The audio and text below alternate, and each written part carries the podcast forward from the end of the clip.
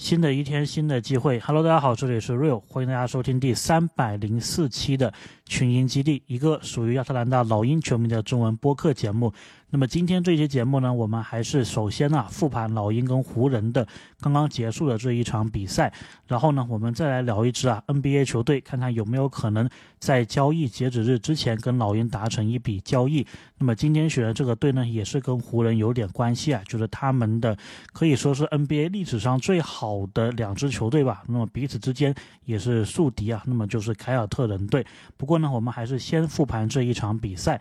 今天的比赛呢，对于老鹰来说。啊，可以说是最关键的一场比赛了。至少说，在交易截止日之前，应该是最为关键的比赛。因为呢，碰到的就是最近跟我们很多这一个新闻啊，很多互动的湖人队。那么今天的比赛呢，湖人这一边是背靠背的，他们前一天是在客场啊打了火箭，然后呢就飞过来亚特兰大迎战我们，而且呢他们的浓眉啊安东尼戴维斯这一场比赛呢是没有办法上场的。对于连续作战的老鹰来说呢，这是非常好的机会，而且呢我们也是有好消息啊，就是自从去年十二月以来就没有上场的亨特啊，今天是回归了。那么比赛一开始呢，在防守方面，卡佩拉是。选择啊，在挡拆之后沉退的一个防守策略，那么是被湖人呢连续欺负了几次。然后在进攻上呢，我们的一五连线的控球后卫找中锋的这个连线也没有打出来，所以呢，来到第一次暂停呢，我们是六分，湖人那一边是八分啊，我们落后两分。暂停调整回来之后呢，老鹰这一边的一五连线呢开始奏效了。其中约翰逊有一个非常漂亮的传球助攻卡佩拉，大家一定要看这一个回放啊，他有好几个假动作啊，都是在这一个传球当中。那么这段时间最大的新闻呢，同时应该就是亨特啊，又是在场上了，他今天是打的替补的一个角色，感觉还可以，给博格丹送了一个助攻。然后呢，就是湖人这一边呢，应该是。能看出来啊，受到了背靠背的一个影响，有好几次的机会呢都没有投进。来到第二次暂停呢，我们是完成了反超啊，二十分，湖人这一边是十八分，我们领先两分。第一节的最后时间呢，老鹰的第二阵容火力全开，萨迪克贝接连得分，博格丹还有亨特都是命中了三分球，再加上连续啊对巴村。还有里弗斯有强硬的防守，所以呢，第一节结束的时候啊，老鹰是取得领先的三十六分，湖人方面呢是二十九分，我们领先七分呢，是一个优势，主要是来自于第二阵容对上对面的第二阵容所建立的。第二节开始，湖人这一边呢是换回了主力啊，然后他们也在詹姆斯的穿针引线下找到了进攻的感觉，连续的得分。虽然我们这一边特雷杨是进了一个三分了，但是老鹰整体防守的效果并不是很好。来到第二节第一次暂停呢，我们是三十九分，湖人是三十五分。暂停回来，进入第二节的中段，老鹰这一边呢是靠着特雷杨的组织啊，连续得分。他这段时间呢，应该差不多啊，有四次还是五次的助攻，同时也有七分的得分的入账。同时呢，在防守上啊，老鹰这一边开始用约翰逊去防詹姆斯，哎，感觉还收到了不错的一个效果。于是呢，来到。第二节的第二次暂停呢，我们是五十八分，湖人是四十九分，我们的领先优势呢是扩大到九分。上半场的最后时间呢，老鹰这一边主力又再次的对上了对面的替补阵容啊，跟第一节最后时间是一样的，所以呢优势又建立过来了一些。今天来看呢，目前为止啊，好像雷迪什是没有上场的，不过另一位老鹰的旧将啊普林斯。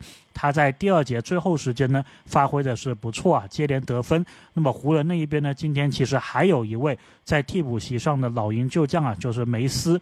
于是呢，半场结束，我们这一边是六十七分，湖人是五十六分啊，我们带着十一分的优势结束半场。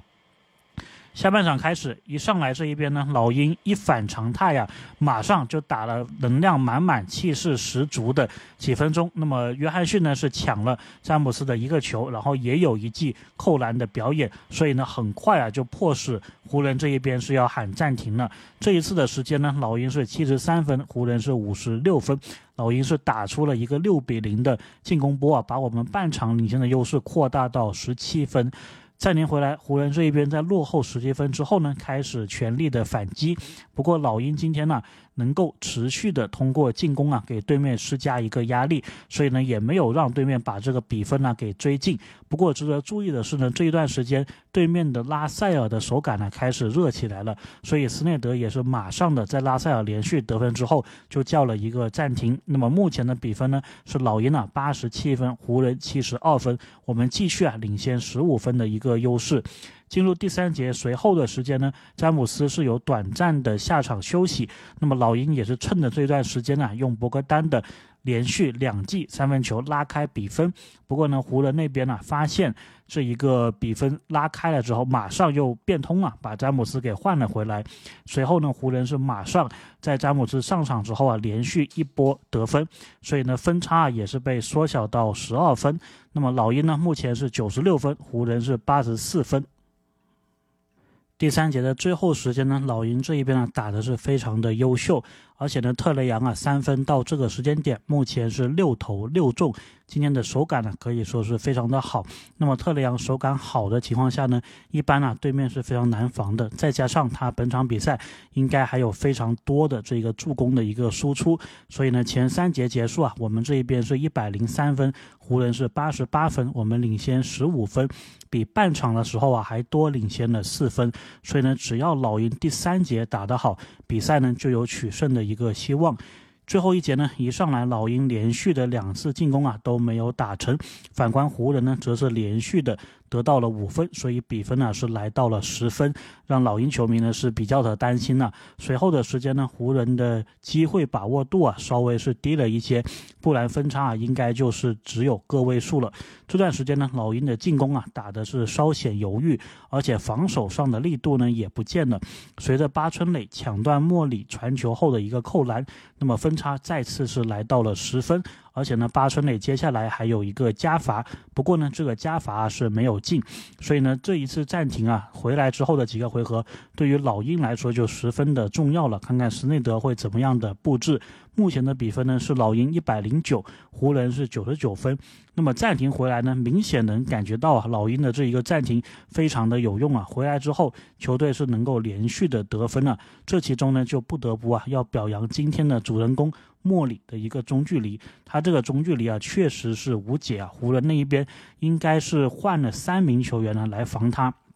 但是莫里依旧是无差别攻击啊，连续得到了八分。那么他在第四节啊，也是一个人拿到了十分。然后呢，也是因为莫里的这一个进攻发起啊，制造出了一个约翰逊的底角三分球。那么约翰逊呢，也是把握住了这一个机会啊，稳稳的把这一个球给投中。那么在比赛还剩五分钟的时候呢，我们就已经有了十六分的一个领先了。那么最后的时间呢，湖人这一边也没有办法掀起太多的一个水花，所以呢，比赛还剩三分钟的时候，主动啊就换了饮水机阵容投降了。所以呢，也是让我们老鹰球迷啊有机会看一看梅斯的一个表现。当然呢，还有发展联盟大神呢巴夫金。那么巴夫金在最后这一个时段呢，应该是有。一个三分球入账吧，而且还有助攻。那么主持人呢也是借机啊介绍了一下巴夫金的一个背景。巴夫金他在老鹰啊穿的是四号球衣。那么这个原因呢是因为啊他是想纪念。科比就是他是想找一个带四的一个球衣啊，去纪念科比，无论是二十四号还是十四号，然后刚好啊这两个号码都是老鹰球员呢是有的，所以呢他就只能选择一个四号球衣。然后呢也介绍到巴夫金他家里面很多的成员都是以篮球名宿的名字所命名的，比如他自己嘛就叫科比，就是纪念这一个科比。然后他家里面呢应该还有一位啊叫做迈克尔，那么就是迈克尔乔丹的迈克。尔那那么也是有机会啊，随着他的上场，我们是能够了解更多关于巴夫金的一个信息。那么今天这个比赛呢，我们之后啊就顺利的赢下来了。常规赛的第四十七场，我们是取得了两连胜啊，但是并不是很止渴啊。目前我们还是二十胜二十七负啊，距离百分之五十的胜率呢，距离现在正在打比赛的公牛啊，还是有一定的差距的。但是今天这个比赛呢，就是赢在哪里啊？就像博格丹所说的，他是说，其实老鹰全队啊都知道湖人他们今天是背靠背的第二场，所以呢就在。像所有的这个 NBA 球队一样啊，只要遇到对面呢是背靠背第二场，都是要全场一直给对面压力啊，一直给对面制造这一个麻烦。那么老鹰今天呢，确实也是做到了。比赛当中呢，我们是有几次啊进入这一个危机，特别是第四节，他们连续把分追到十分以内的。包括是十分的时候啊，我们可以说是遭遇了不大不小的危机。不过呢，今天斯内德啊，确实他的暂停的调整、调整之后的这一个布置啊，非常的有针对性，而且非常的奏效。所以呢，我们也是能够持续的给湖人制造这一个压力，让他们一直没有办法把这个分差给追回来。当球队特雷杨三分手感非常好，当莫里啊这一个单打。或者说这一个中距离非常奏效的时候，对面呢是很难打赢老鹰的。所以呢，今天呢，我觉得就是赢在这里。OK，那么接下来呢，我们还是聊一支 NBA 球队啊。那么刚刚我有介绍到嘛，因为湖人呢，我们是在很早的时候啊就聊过了，当时我们应该是做了一个莫里的这一个专题嘛。我还记得那期标题叫“湖人有意”啊。那么今天这一个比赛之后呢，就不确定这个老鹰还卖不卖了。反正如果我是老鹰管理层，我应该就你即使给我里弗斯，我也不卖了。那么今天这场比赛，我觉得里弗斯和巴春磊啊这两名球员，当然是除了詹姆斯以外啊，给我印象最深刻的两名球员。但他们两个加起来呢，我觉得还是没办法达到莫里在老鹰的那一个作用的。所以呢，你这两名球员加起来再给我，可能一个五保护首轮，然后我觉得还是不够的，对吧？所以呢，呃，对于老鹰来说，对于老鹰球迷来说，我觉得今天赢了湖人，算是我们在交易节的日之前呢躲过一劫了。应该我自己感觉呢，应该不会再出现莫里的这一个新闻了，除非这一个老鹰的管理层是真的做一个非常。非常傻的决定啊！再加上斯内德也是发话了，就是这个非常罕见的主教练主动发话说，管理层我希望莫里留在老鹰。OK，呃，本来是说要讲这个凯尔特人呢，结果不知道为什么聊着聊着要聊去湖人这一边了。那么我们呢，现在来讲凯尔特人。那么凯尔特人呢，进入交易截止日之前呢，他这个战绩非常的优秀。那么他的薪资状况呢，目前是超出奢侈税线一千八百二十万的。那么首轮还有次轮方面呢，在首轮方面，凯尔特人他是有二四、二五、二六、二七的首轮，然后二八年这一个首轮呢，他也是有的。不过马刺啊拥有一个互换权，而且这个首轮是前一保护，基本上呢是用不上的。那么二零三。零年呢，凯尔特人也是有自己的一个首轮，二九年的首轮呢，应该是交易走了。那么次轮方面呢，凯尔特人这一边是有。二四年独行侠的一个次轮，二四年公牛或者鹈鹕的一个次轮当中靠前的那一个，二四年马刺前五十五保护的次轮，二六年他们自己的一个次轮。不过这里很罕见了，就是次轮也有一个互换权，因为这一年的互换权呢是属于灰熊啊，灰熊是可以换凯尔特人二零二六年的这一个次轮的。然后呢，二零二六年他们还有开拓者、尼克斯、鹈鹕、森林狼次轮当中靠前的那一个次轮，二零二七年老鹰的次轮。那么这个是来自于当时我们选这个盖耶的时候送出去的一个次轮。二零二八年它的次轮呢，目前是归魔术所有前四十五保护。二零三零年它的一个次轮，包括二零三零年独行侠的一个次轮，大概呢就是这么一个情况啊。那么凯尔特人的球员方面呢，我们还是薪水啊从高到低来排列一下。那么薪水最高的呢，暂时还不是杰伦布朗啊，因为他这个合同还没有生效。那么是霍勒迪，霍勒迪控球后卫的位置，今年呢是三千七百万左右的合同，跟凯尔特人呢还有两年。接下来波神啊，波尔辛吉斯大前锋的一个位置，三千六百万，那么还有三年的合同。接下来杰森塔图姆大前锋的位置啊，三千三百万左右，跟凯尔特人呢还有三年。接下来杰伦布朗。小前锋的位置啊，今年是三千两百万，但是接下来呢，就是接近这个六千万的，应该是五年的合同吧。再往后，德里克怀特控球后卫，今年是一千八百万，还有两年的合同。再接下来，老鹰的旧将啊，霍福德中锋的位置，今年是一千万，然后还有两年的合同。再往后，普里查德控球后卫的一个位置啊，四百万，那么他应该也是跟凯尔特人达成了一个提前续约。再往后呢，科内特中锋的位置两百四十万。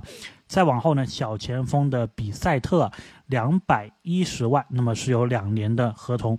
再往后呢，这一个应该是叫做米哈伊柳克这一个球员，控球得分后卫的一个位置啊，两百万应该是底薪的签约。那么同样的，还有一名叫做史蒂文斯，包括这个班顿，包括这个何沃德，对吧？这个豪塞尔，那么他也是一个。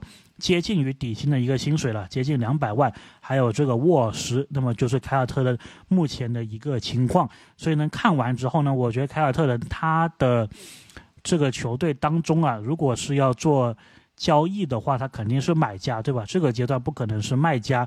那你说他有哪一个点可以做很好的？升级呢？我觉得他的首发五人啊，应该是不太会动的了。那么霍勒迪他们争取过来这一名球员呢，应该是不会动的。包括波神呢，也是不会动，双杰也是不会动。然后再往后呢，德里克怀特，我觉得对于凯尔特人来说啊，太重要了，应该也不会动。再往后呢，霍福德，我觉得应该不至于动他吧，因为他也是想。跟凯尔特人夺冠的嘛，对吧？而且他在季后赛当中啊，这个老将的作用还是非常不错的。那么他们唯一能动的这几名球员，而且比较有可能动的，我觉得就是从普里查德开始，这个薪资往下这些球员，比如说普里查德，比如说这个科内特，比如说这个比赛特、米哈伊柳克等这些球员。然后呢，这些球员呢，我是。印象当中啊，凭借着史蒂文斯他的一个操盘的一个经验呢，他是很喜欢就是在交易截止日之前呢，就是用当年或者说隔年的这一个首轮呢，去小幅度的升级一下阵容。但是呢，凯尔特人看中谁呢？我现在是不太清楚的。当然，如果他是有看中老鹰的球员，那么他们有可能就是这一个普里查德，然后再加上。可能这个比赛特吧，或者这个科内特，或者这个米哈伊柳克，就具体看位置了。他们可能就是这四个球员的一个组合包，然后再加上一个他们二四年或者是二五年的首轮呢，进行一些操作的。因为他们在二四年还有二五年的首轮呢，应该都是可以被交易的。所以呢，对于老鹰来说呢，我是觉得从薪资上啊，我们可能没有一个他们能够很。配得平的一个球员，除了一名球员以外，就是萨迪克贝。那么萨迪克贝呢？我是觉得凯尔特人或许是会有一点。兴趣的，那么如果是萨迪克贝的话呢？从位置上来说啊，他们应该就是出这一个比赛特啊是比较合适的。当然，如果我能选的话呢，我肯定是希望这个普里查德啊。那么普里查德这一个合同呢，对于老鹰来说应该也是不错的。不过呢，我们控球后卫这一个位置啊，应该是不缺人的。所以如果说凯尔特人看中萨迪克贝，对吧？那么他愿意。给一个，即使是今年呢，就是二四年这一个小年的他自己的首轮呢，那么我觉得老鹰应该也是会欣然的接受的，因为呢，我们对于塞迪克贝最大的一个，倒不是说他球员的一个问题啊，就是他的薪资的这个状况呢，我们可能是没有办法进行一个续约的。那么当然呢，我在看他这个名单呢，如果他给我们这个何沃德、豪塞尔，我觉得也。也可以，所以就是如果凯尔特人他是愿意出一个这一种二四年的首轮，对吧？目前来看，可能就是一个二七、二八顺位左右。那么没问题，萨迪克贝就归你了。这个是我能想到的，好像还有点可能的一个交易吧。当然，我觉得凯尔特人他看人的这一个眼光啊是很毒辣的，而且是很准确的。所以呢，不一定啊，他们是看得中我们这一个萨迪克贝。但是呢，凯尔特人他的这一个管呃管理层的风格啊，就是只要他看中了这一个人，他是会不惜啊出手能把他拿过来的。所以呢，就是看一看呢，萨迪克贝。有没有进入他们这个少帅的法眼里面呢？OK，那么这一期的节目呢，我们主要的这两块啊就聊完了。那么今天我录音的时候呢，其实还出来了一个新闻呢，就是森林狼方面他是想要博格丹的。然后呢，我就想了想一下，就说我们跟森林狼之间有什么可能做这一个交易呢？森林狼的这一期呢，我们在第三百期的时候啊，当时有聊过。大概的一个情况呢，就是森林狼基本上是没有什么首轮呢是可以交易的，除了这个首轮互换以外。然后呢，我就想了想，因为呢，森林狼他目前的一个新闻呢是说，他们想要博格丹，然后愿意呢是交易走凯尔安德森或者说李凯尔，所以呢，我觉得如果他们是要换博格丹的话，应该啊李凯尔就是在交易包里面呢。但是问题是呢，剩下的那一个球员会是谁？我自己当然是很想要李德啊，就是如果森林狼你是给我李德加上李凯尔的话，我可能会去。同意这一个交易啊，但是如果你是不出里德这一个级别的球员，你只是说完全是用李凯尔，然后再加上配平来换博格丹的话呢，那么我觉得老鹰应该是不干的，就是你怎么样都得给我一些，要么是年轻人对吧，要么就是这个选秀权，那么选秀权他是给不出的，所以他可能可以给出一个。比如说这一个李凯尔，然后呢再加上佩平的合同，然后再加上他们未来这个可能二八年的一个互换或者三零年的一个互换，那么我又感觉这一个互换的不确定性啊，感觉是不足以让我动心的，所以呢，我是觉得这个交易啊可能是有点难度。那么上一次呢，我们跟森林狼传出类似的这一个新闻啊，就是森林狼有意是要卡佩拉，那么最后他们就是直接啊就是。鸟枪换炮了，这个词也不知道用的对不对，就直接是不要卡佩拉，然后搞来了戈贝尔。那么这一次呢，他们就看中了博格丹，所以我自己预期啊，森林狼如果他是要做交易的话，可能会重复之前的这一个思路啊，就是搞一个功能性类似的。当然上一次呢，卡佩拉到戈贝尔对于他们来说是一个很大的跨越，但是现在他们的筹码基本上都没有了，所以呢，我觉得他们可能会搞一个稍微。弱化版的博格丹吧，那么跟凯尔特的那一期，就刚刚我们录的这一期一样我觉得森林狼，如果你是有意这个 AJ 格里芬，或者说有意萨迪克贝的话呢，他们目前这个筹码，我感觉好像勉勉强强可以够吧，所以也不知道，就是刚好今天看到了这个新闻呢，我们就简单的聊一聊。当然，如果如果我觉得森林狼他出里德再加凯尔安德森的话。换博格丹，那么这个报价我是会真的是严肃的考虑一下的。其他的话呢，就是呃再谈谈。OK，那么这一期呢，我们这个节目啊就录到这里，三百零四期。老鹰呢取得了非常重要的一场比赛，非常重要的一场胜利。那么希望我们能够继续把这个连胜延续下去。那么接下来呢，我们的对手啊丝毫不简单。太阳还有勇士还有快船，那么就是希望啊球队加油，希望球队能够赢下比赛。OK，这里是 Real，感谢大家的收听，我们下期再见。